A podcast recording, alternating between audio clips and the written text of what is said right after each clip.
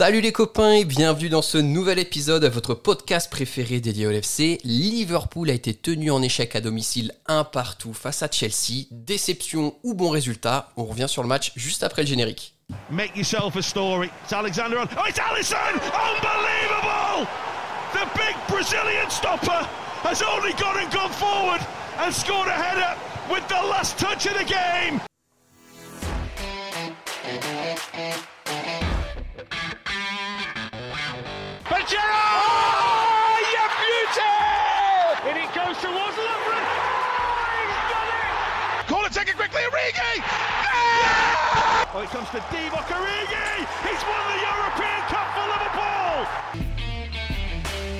Bonjour à toute la francophonie qui s'intéresse de près ou de loin au Liverpool Football Club et bienvenue dans ce nouvel épisode de Copains.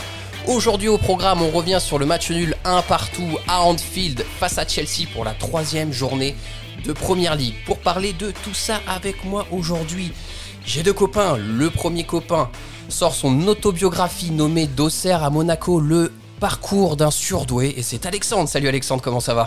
Salut les gars, ça va très bien, merci. Le deuxième copain qui nous accompagne, on peut l'appeler Prostat, non pas pour son âge avancé, mais pour son amour des statistiques. Et c'est notre ami Just. Salut Just, comment ça va? Salut à tous, eh bien, écoutez, ça va très très bien.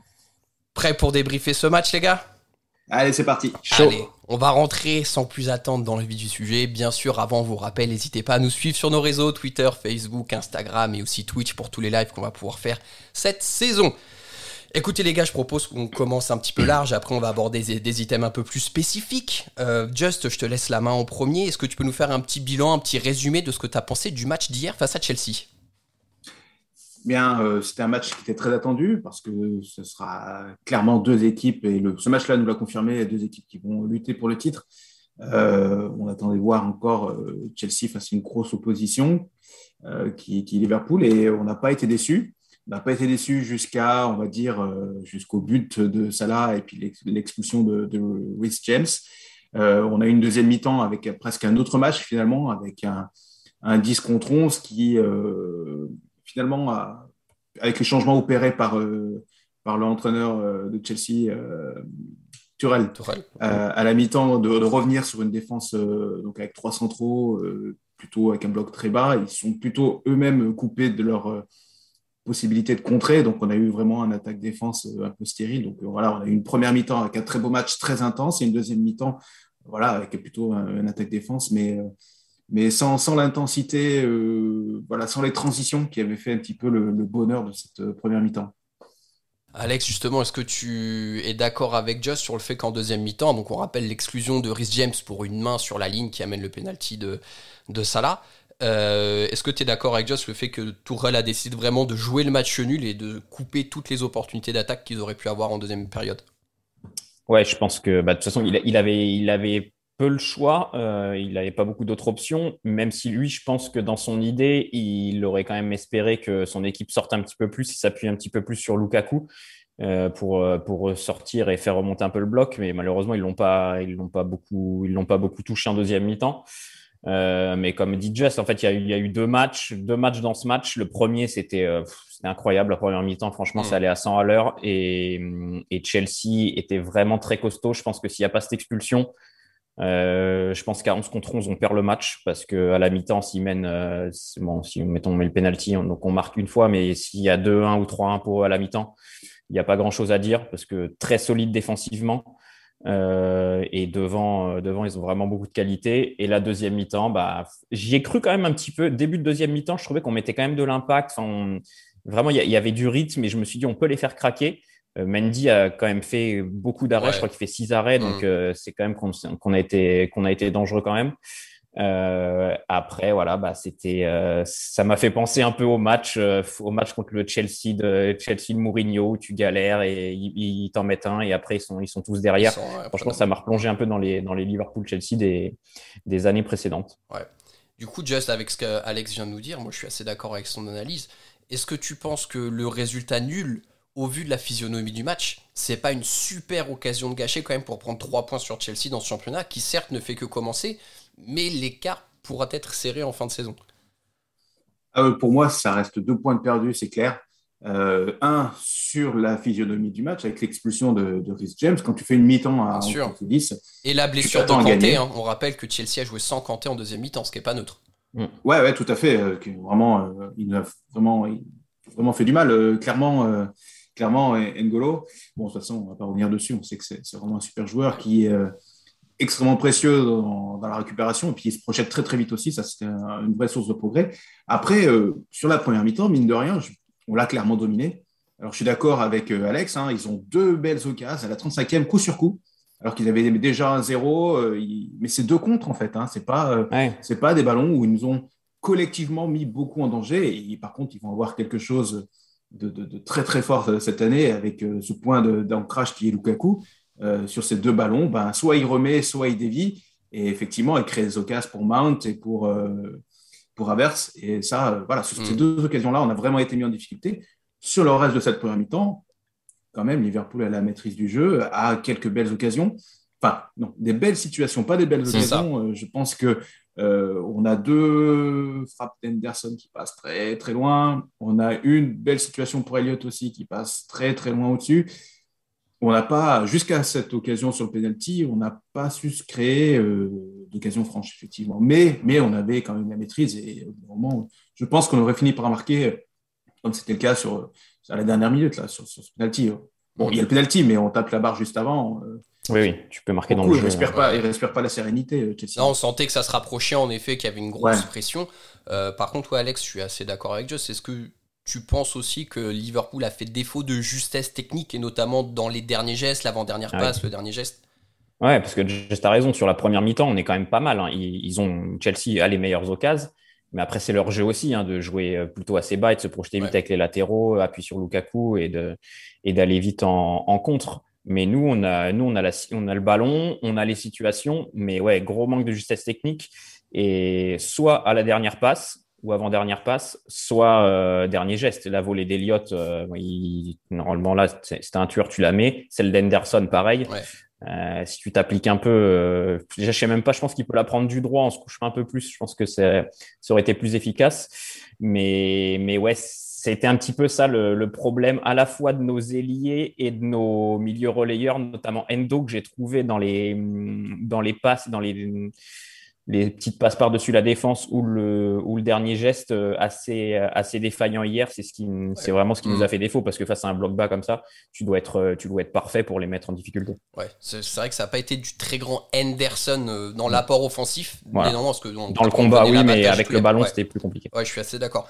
les gars, on, devait, on va maintenant aborder quatre items différents. On va un petit peu chambouler l'ordre des items parce que je vous propose qu'on passe tout de suite à notre difficulté face au bloc bas, ça va faire la transition avec euh, ce qu'on est euh, en train de dire. Just, ça nous a rappelé quelques mauvais souvenirs, un petit peu un goût amer qu'on avait dans la bouche la saison passée, où Chelsea a joué vraiment à 9 euh, dans sa surface quasiment hier en deuxième période, et on s'est cassé les dents dessus pendant presque 50 minutes avec les arrêts de jeu complètement, complètement. On n'a pas trouvé euh, de solution de tir. Alors, c'est vrai qu'on a eu beaucoup de tirs en deuxième mi-temps, mais pas de solution de tir dans la surface. Uh-huh. Euh, toutes, les, toutes les frappes, hein, celles de Van Dyke, Anderson, Fabinho, tout était dans la surface. Euh, même, je crois que Joël Matip a tiré même une fois. je ne sais plus. ouais, ouais. Et, et Mo a eu aussi un tir à l'extérieur de la surface, tout en fin de match, une frappe du droit très très molle. Et il a eu une occasion aussi euh, dans la surface, mais il n'a pas pu la reprendre. Il a chaque fois été devancé par euh, Rudiger, qui est euh, un joueur qui est athlétique et qui, du coup, on a souvent été devancé sur tous ces ballons qu'on a réussi à mettre. On n'a pas beaucoup réussi à, mettre des bons ballons de centre, en fait. Et, à chaque fois que le ballon a pu rentrer dans la surface, on était devancé par cette défense à 3 qui, qui en plus d'être bien regroupés, ils sont athlétiquement ils sont prêts, hein, les joueurs de Chelsea. Hein. ils sont affûtés, mais grave. Hein. Nous aussi. Mais eux, tout autant. Et on n'a pas réussi à passer devant. et, finalement, on n'a pas trouvé ces petits enchaînements rapides, courts, dans la surface pour, pour se créer une vraie occasion franche. Je pense que là, pour le coup, la blessure de Firmino en fin de première mi-temps nous a beaucoup, ça a beaucoup joué en notre défaveur face à ce bloc bas parce que c'est lui qui peut te créer ces petits décalages dans la surface. Tu le trouves dans les petits espaces, il te fait des remises ou un petit dribble. Mhm. Et c'est là qu'il manque beaucoup parce que Jota, c'est quand il est rentré, très bon, mais c'est le même, c'est le même profil que, que Mané et Salah. C'est un joueur qui a besoin de, qui a besoin de profondeur, qui est techniquement, qui est bon, mais qui n'a pas ce petit, ce petit truc de génie que, que Bobby peut avoir pour créer un décalage. Et, et, je pense que ça, ça nous a beaucoup fait défaut face à, face à ce bloc bas. Mais après, bah, c'est toujours nos, toujours nos difficultés. Et maintenant, les adversaires nous connaissent. C'est que notre, notre, jeu, il passe beaucoup par les latéraux, ce qui fait que tu as beaucoup de centres. Mais euh, des centres, quand tu as Jota qui est un peu seul dans la surface euh, contre Christensen, euh, Aspilicueta, euh, Rudiger, après il y a Thiago Silva qui rentre en deuxième mi-temps, mm -hmm. plus, leur, euh, plus leur milieu défensif, c'est compliqué de, de, trouver ton joueur dans la surface. Donc, donc voilà, il nous manque, pour moi, face à ces blocs bas, il te manque ce, ce milieu relayeur qui va, te, qui va te créer des choses. Et, et hier, on l'a dit précédemment, voilà, le Endo, par exemple, techniquement, n'a pas eu la, pas eu la, la, justesse escomptée. Même Fabi, dans ses, dans ses transmissions, c'était pas, pas toujours ouais, ça. Ouais. Donc, euh, donc voilà, on en revient toujours un petit peu, un petit peu au même, mais ce problème-là, on le réglera pas avant la, avant la fin du mercato. Je pense pas qu'on va acheter un, le nouveau Kevin De Bruyne dans les, dans les prochains jours. Ouais, bon, on a pu faire rentrer Thiago quand même, qui est ouais, ouais. un joueur créatif avec une, au niveau technique, c'est hors du commun quoi. Ça n'a pas réussi non plus à apporter la solution. Mmh. Euh, ça peut être un petit peu décevant, on peut le dire, quoi. Euh, même si on voilà, on va pas remettre en cause le talent de Thiago, mais euh, voilà, le, le, la conclusion qu'on peut avoir, c'est qu'on n'a pas su se renouveler, être assez créatif, assez juste techniquement, je suis d'accord, pour voilà, au bout d'un moment les mettre hors de position, quoi. Mmh. donc ça, c'est un peu frustrant et on se pose la question comment on va pouvoir se renouveler euh, si c'est trop facile de nous bloquer comme ça, comment on va arriver à se renouveler sur toute une saison quoi ah, La question qu'on peut se poser, les gars, pour terminer sur les blocs bas, et je vais te donner la parole, Alex, c'est est-ce qu'on doit être inquiet parce qu'on sait que cette saison on va jouer d'autres blocs bas Ou est-ce que, quand même, hier, on n'a pas joué peut-être ce qui se fait de mieux en Europe ouais. en termes de défense aussi et se dire, même si on joue, euh, je sais pas, contre Crystal Palace qui jouera un bloc bas, ça sera jamais aussi efficace que Chelsea Ouais, c'est ce que j'allais dire. Là, c'était presque le test ultime de la troisième journée. quoi. C'est ouais. Chelsea à 10. Donc, euh, tu sais qu'ils vont pas se découvrir. Euh, la deuxième mi-temps, ils étaient là pour le nul, ils l'ont eu. Et enfin, ils n'ont ont pas pris de but la première journée. L'année dernière en Ligue des Champions, ils étaient ultra solides. Donc, il n'y a pas que contre nous qui sont, il n'y a pas que nous qui mettent en difficulté euh, avec, euh, avec cette défense.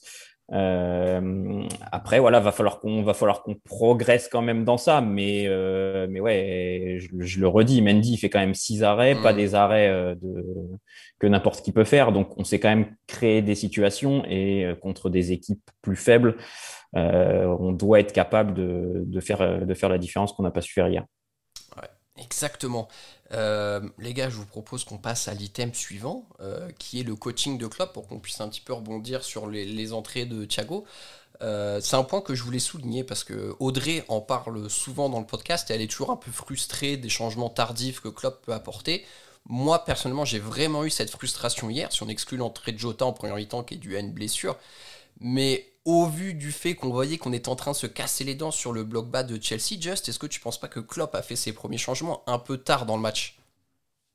Bon, je pense que oui, c'est un peu l'évidence. Effectivement, on aurait, euh, au fur et à mesure que les, minutes pardon passaient, on avait vraiment cette impression que euh, on commençait à répéter les mêmes, euh, les mêmes euh, mécaniques, on va dire à chaque fois, les mêmes mouvements à chaque fois. Et effectivement, l'apport du banc, c'est d'apporter des nouvelles idées, des, des, jambes un peu plus fraîches. Et euh, effectivement, on a tardé. Alors, il y, a, il y en a un qui est arrivé très très tard, c'est l'emplacement d'un robot. Ouais. Euh, vraiment, toute dernière. Enfin, ça a presque plus de sens à ce niveau-là, puisque Tsimikas a touché deux trois ballons. Bon. Euh, et puis, effectivement, en termes de milieu de terrain, l'entrée de, de, Thiago était comme pareil aussi un peu tardive. Après, c'est la philosophie de Klopp. Il va pas se lui-même se déjuger euh, comme ça. Euh, il, fait confiance à un 11 de départ. Euh, il a même tendance à le dire ouvertement. il gère pas trop les matchs suivants. Il met le meilleur 11 le jour même et il essaie de le garder quasiment jusqu'au bout. S'il n'en a pas besoin, il fait pas de changement. On peut dire qu'hier, on aurait peut-être eu besoin de changement un peu plus tôt. C'est un peu frustrant. Moi, je pense qu'il y a un truc qui a beaucoup joué sur le fait qu'il ait fait peu de changements. C'est l'état un peu. Déjà, c'est l'entrée de Jota, donc déjà, ça te grille un changement ouais. euh, que tu peux faire en fin de match euh, des... avant même la mi-temps. Et c'est, je pense que ça a beaucoup joué. C'est l'état physique un peu incertain de certains joueurs. Euh, je pense notamment à Fabi qui était un peu, tu voyais qu'il était juste, il a fini, il était très très mal. En fait, il y en a plusieurs qui ont fini vraiment rôti, comme Robertson, comme Fabi, comme Endo. Et je pense qu'il essayait un peu de voir euh, jusqu'à, jusqu'aux dix dernières minutes lequel fallait sortir en premier pour, euh, pour amener un petit peu de 109. Et puis, moi, j'avoue que j'ai encore zappé hier qu'il n'y avait que trois changements en première ligue. Donc, euh, à la mi-temps, je me suis dit, bah, c'est bien, tu fais rentrer euh, Thiago et Keita à la 60e. Et voilà, mais sauf que si tu fais ces deux changements, tu plus, n'en as plus. Et mine de rien, à trois changements, en fait, presque tu peux en faire que deux. Parce que le, troisième, il faut que tu attendes très longtemps parce que j'en sais rien. Tu fais tes deux changements à l'heure de jeu. Tu as Allison qui se prend à rouge à la 70e. Tu finis sans gardien. Euh, tu finis sans gardien. Enfin, si tu fais tes trois changements à, l'heure de jeu, c'est compliqué. Je trouve si tu as une blessure derrière ou un rouge, ou tu as, peu de possibilités de te réorganiser. Donc, euh, en fait, tu peux faire, tu peux faire que deux changements jusqu'aux derniers dix dernières minutes. Et, puis après, bah, on en revient toujours au même, c'est que sur le banc, bah, une fois que tu as fait rentrer Jota, offensivement, euh, en pur attaquant, je parle, même si moi j'aurais bien fait rentrer euh, Nabi à la place de Thiago euh, pour apporter un peu plus de, un peu plus de dribble dans les petits espaces. Qui a un très gros rythme en plus en ce moment, il est très affûté. Exactement, moi, je comprends pas là pourquoi, pourquoi il l'a pas fait rentrer pour le coup, mais, mais une fois que tu as fait rentrer Jota en pur attaquant, tu peux pas apporter un truc vraiment différent. Je pense que Minamino oui, c'est un, un, style un peu, un peu à part, mais s'il ne fait pas rentrer au bout d'un moment, je pense que. Trop d'incertitude. Il n'est pas non plus débile. Hein. Je pense que si à l'entraînement, Minamino c'était le meilleur et qu'il mettait but sur but et qu'il créait des trucs de fou, je pense qu'il ferait rentrer 10 minutes. Mais, mais malheureusement, euh, je, me répète un peu souvent sur lui, mais moi, il m'a jamais rien montré qui me fait dire Ah ouais, c'est un joueur qui peut t'apporter un truc de fou. Euh, à Southampton, l'année dernière, il n'a pas fait non plus une saison, euh, une saison incroyable. Mmh. Donc je pense qu'à chaque fois, il préfère en fait garder euh, Mané, garder Salah, garder Jota, garder Firmino. Et il se dit, bah, eux, ils ont plus de chances de me faire gagner. Hein. Si, si, Minamino, il avait plus de chances de nous faire gagner, je pense qu'il ferait rentrer. Mais sur ces changements tardifs, je lui trouve une excuse. Après, je n'ai pas été convaincu par ces changements, notamment l'entrée de Thiago, où j'aurais plus, euh, plus fait rentrer Keita. Même analyse. Alors les gars, joueur qui n'a pas été remplacé hier et qui a connu sa deuxième titularisation de suite, euh, c'est le petit euh, Harvey Elliott. Euh, bon, on commence quand même à voir de, belles choses avec ce gamin, hein, il a 18 ans. Just, qu'est-ce que tu as pensé de la façon d'Eliott d'appréhender, de jouer un match contre Chelsea comme ça en première ligue? On est encore dans une phase de, sidération. Quoi. Il est encore à chaque fois meilleur qu'on ne l'espère. Donc, du coup, on est vraiment, on est vraiment voilà, surpris encore. on, est, on, est, on est ébahi par, euh, par non seulement son talent, mais ça, on l'avait quand même un petit peu vu euh, quand il avait commencé à 16 ans. Euh, ce, qui, ce qui est incroyable, c'est la maturité et, l'aplomb qu'il a. voilà, il n'a pas peur, il, a une activité qui est incroyable. après, voilà, juste pour, pour ternir un petit peu le tableau, pas, le ternir, mais pour donner un peu de mesure, c'était un petit peu moins bon, j'ai trouvé en deuxième mi-temps. Était toujours aussi actif, mais un peu moins efficace dans les transmissions, enfin dans les choix. Euh, pas mal de ballons perdus, des, des, espaces un peu moins bien trouvés, euh, des passes un tout petit peu moins précises. Euh, néanmoins, ça, reste, ça reste incroyable. Alors, le plus incroyable, c'est la confiance que lui accorde Klopp, hein, avec quand même quelques joueurs, comme vous dites, Keita, Thiago sur le mm. banc. C'est enfin, quand même absolument incroyable de, donner une titularisation dans un match aussi important à un joueur aussi peu expérimenté face à des titulaires, euh, enfin, des internationaux, hein, tout simplement. Euh, mais voilà, on sent naître un joueur d'une qualité incroyable. On ne sait pas jusqu'où il peut aller. La marge de progression à 18 ans, elle est encore folle. Donc euh, bah voilà, peut-être qu'on est en train de voir sous nos yeux un futur grand. Quoi. En tout cas, j'en ai parlé un avec vous tout à l'heure. En face de lui, il y avait Mason Mount qui fait un grand match, qui est probablement aussi un très grand joueur. Et je pense que euh, on a envie de voir, euh, on a envie de voir euh, Harvey Elliott arriver à ce niveau-là, c'est sûr.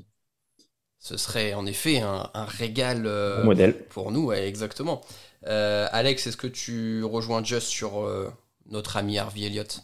Ouais, moi ce qui m'impressionne, c'est sa, il n'a pas peur quoi. Le, dans le premier quart d'heure, enfin même pas les cinq premières minutes, il était déjà partout. Il va, il va presser, il, récupère des ballons, il, joue. En fait, il joue as l'impression qu'il jouerait contre, euh, contre un club de D5 ou contre Chelsea, il joue pareil. Euh, et il en fait pas trop, il surjoue pas. Euh, tu peux te dire, bon, ça va être le petit, le petit jeune, souvent, tu es là pour apporter un petit peu de fraîcheur, un petit peu, tu fais un petit peu le, le feu follet, sauf que lui, il dribble quand il faut dribbler, il joue en une ou deux touches quand il faut jouer en une ou deux touches, il va presser, tactiquement, il est, il est au point franchement, c'est impressionnant. Tu ne suis pas Liverpool, tu tombes sur ce match, tu dis c'est qui Harvey Elliott, tu dis qu'il a 25 ans, tu le crois. Quoi. Enfin, c'est pas. Déjà, physiquement, même, après, c'est un petit gabarit, mais physiquement, hier, dans l'impact contre Chelsea, c'est pareil, c'est ce qui se fait presque de mieux en Europe. Et, et, il a quand même répondu, même si évidemment, il a baissé un peu de pied en, en deuxième mi-temps. Mais, mais je le trouve, euh, franchement, euh, il mérite totalement sa place. C'est même pas en se projetant et on se dit on, le développe pour qu'il vienne titulaire. Je trouve qu'il mérite totalement sa place de titulaire pour l'instant. Et en plus, il s'entend bien avec, euh, avec Salah. Techniquement, j'ai l'impression qu'ils ont une, relation, ils, se cherchent souvent. donc, donc non, non, franchement, c'est moi, il m'a, il m'a encore bluffé hier. Jess, tu voulais ajouter quelque chose? Ouais, ouais, je pense que quand même, euh, dans l'impact, il peut encore progresser. Je pense qu'il a le cœur, mais euh, voilà, il lui manque encore euh, un petit peu de cette, capacité à résister au choc. Ça s'est quand même vraiment vu quand il est tombé sur sur N'Golo Kanté. Ouais, Kanté il a deux fois, ça lui a voilà, il y avait il y avait il y avait des sacrés clients, avec Kanté, Rudiger, tout ça. Bon là, tout de suite dans l'impact, mais pour 18 ans, c'est vrai qu'il résiste plutôt pas mal. Enfin, si, on compare par exemple au début de Trent, il est beaucoup moins frêle et beaucoup moins euh, ah sensible au duel physique que Trent pouvait l'être il y a 3 ou 4 ans. Quoi. Donc, euh, il est déjà un peu trapu. Ouais, c'est ça. Bah, après, c'est un centre de gravité très bas, il est trapu. Euh, ouais début de match, les petits duels le long de la ligne de touche et tout, il va t'en, il va t'en gagner. Euh, et, c'est surtout ça, c'est qu'il a pas peur, il refuse jamais le duel. Même s'il sait que voilà, il va peut-être se faire bouger, il y va mm. et, c'est déjà un, premier élément qui est intéressant. Je voulais juste donner quelques stats pour illustrer le bon match de Harvey Elliott. Euh, en termes de passes, c'est le joueur qui a réalisé le plus de passes pour Liverpool, 86 passes avec 87% euh, de précision dans ses passes. C'est le deuxième joueur qui a touché le plus de ballons avec 107 ballons touchés. Et enfin, stat qui est hyper importante et qui montre que c'est pas seulement un joueur qui travaille offensivement, c'est le deuxième joueur qui a récupéré le plus de ballons avec 13 ballons récupérés dans le match, les gars. Donc c'est ouais, c'est quand même intéressant de voir que oui, il crée offensivement, mais que défensivement, il rechigne pas à, la tâche. Ah, il, court, il, court, beaucoup, il court vite.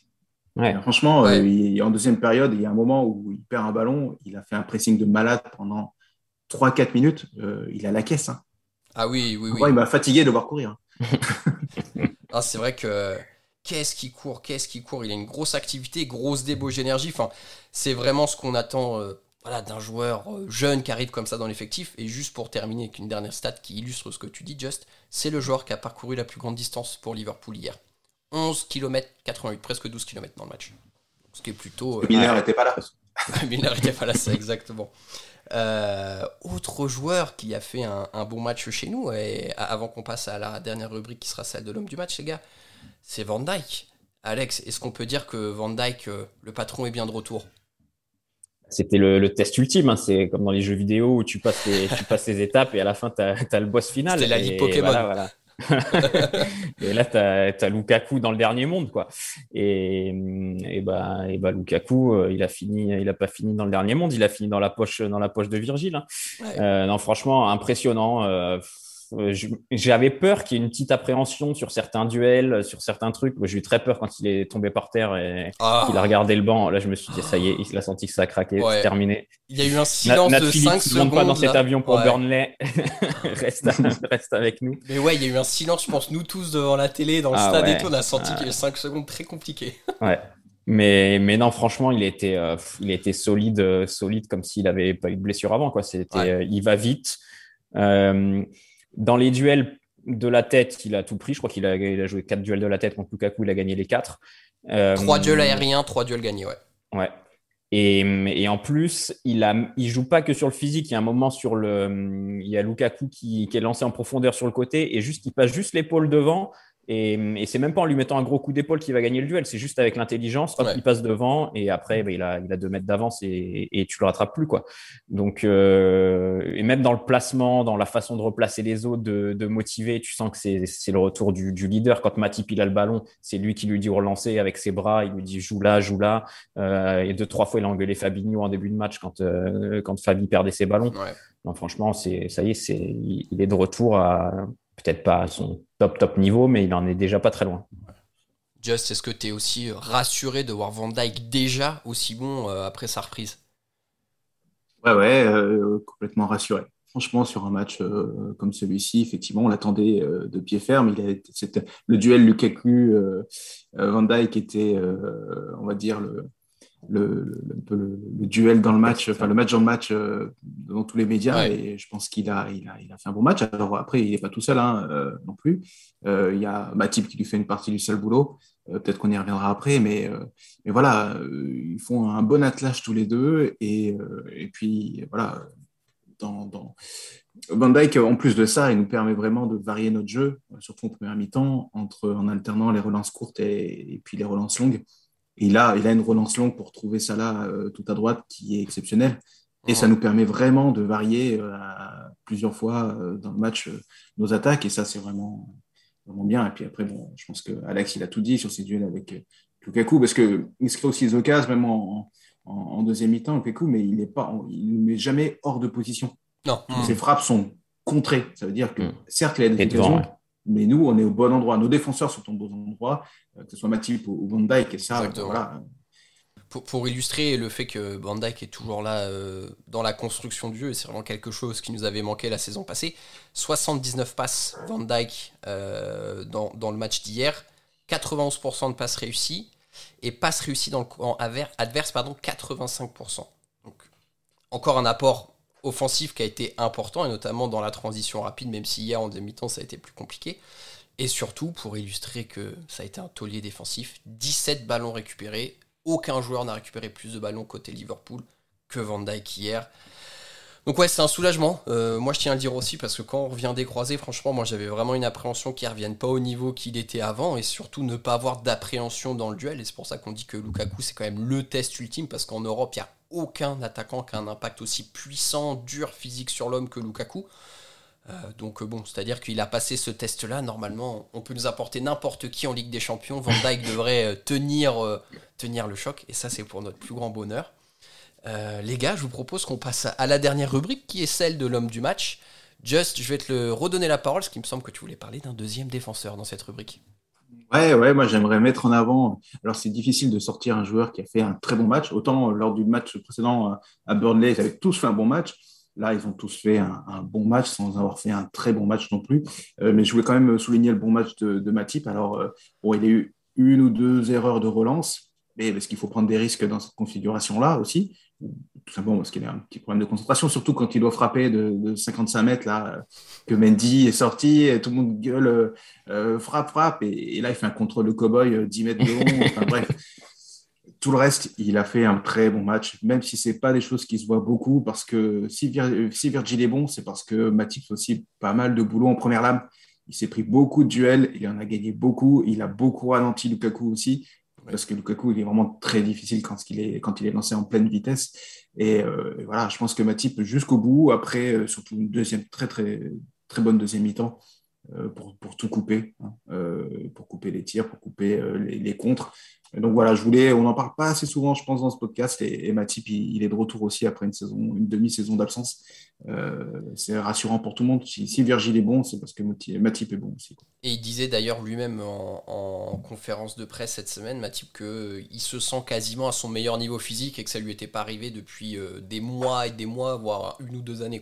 Donc ça illustre vraiment qu'il revient aussi en force. Et, c'est vrai que c'est bien de l'avoir, d'avoir ce choix de luxe en défense centrale, à savoir est-ce que c'est Matip Gomez ou Konaté qui voilà, épaulait Van Dyke. Alex, de ton côté, qu'est-ce que tu souhaites mettre en avant? Bah, J'en ai parlé un peu avant, c'est redondant, mais, mais pour moi, l'homme du match, c'est Virgile. Hein. C'était, voilà, on, je le redis, c'était le test. Il l'a passé haut la main et on ne peut pas mettre euh, beaucoup d'autres joueurs offensivement. Ça ne peut pas être un joueur offensif qui est homme du match. Au milieu, Fabiendo, c'était un peu en difficulté. Harvey aurait pu l'être. donc pour moi, c'était soit Virgile, soit même Trent qui fait, Trent qui fait son match. Hein, techniquement, c'était encore assez juste. il a tout essayé d'apporter un peu constamment. Donc, donc je donnerai ma voix à, à Virgile. Virgile. Trent, Trent, qui est toujours le joueur qui a touché le plus de ballons, en 112 ballons touchés, ça bouge pas, ça reste l'épicentre de notre jeu. Mm. Euh, écoutez, moi je vais mettre en avant ouais, Harvey parce que je pense que pour la symbolique, il mérite, même si euh, objectivement Van Dyke a été euh, fou fou fou et que sans Van Dyke, je suis pas sûr qu'on sorte de la première mi-temps en vie. Mm. Mais et surtout en mettant Harvey, je voulais revenir sur ce qu'a dit Klopp en, conférence de presse sur lui. Bon, vous doutez bien que tous les journalistes posent des questions sur Harvey Elliott en ce moment. Et il disait qu'en fait, Harvey, c'est un. Comment Ils appellent ça un, un, quelqu'un qui se développe jeune. Il y a des joueurs qui se développent sur le tard, vers 24, 25 ans. Et Klopp dit Mais Harvey Elliott est pas du tout dans ce cas de figure-là. Lui, c'est vraiment. Il est en plein développement, là, à 18 ans, tout de suite. Et c'est pour ça qu'il fait jouer.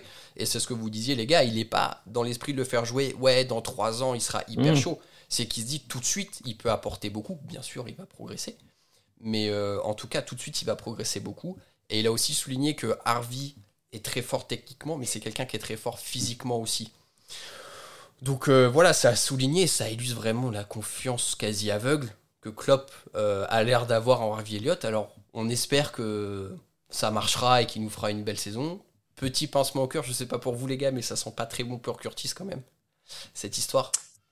C'est le jeu de la concurrence. Hein, c'est le jeu de la concurrence, mais dans un grand club. Euh, mm. Après, il, a, le temps aussi, Curtis. Hein, oui, il a que 20 ans, il y a des matchs et voilà.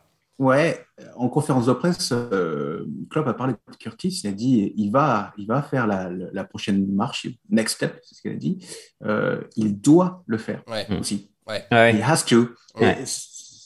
quelque part, moi, j'ai lu euh, un petit peu de pression quand même. C'est ça, un petit peu de pression, exactement. Maintenant, on attend de lui qu'il arrive au niveau qui est attendu. Ouais. Ah, c'est ça, c'est que dans l'effectif aujourd'hui, euh, dans le milieu de terrain, c'est plus le wonder kid de l'équipe parce que tu as Harvey Elliott qui est arrivé, qui est plus jeune, qui est meilleur.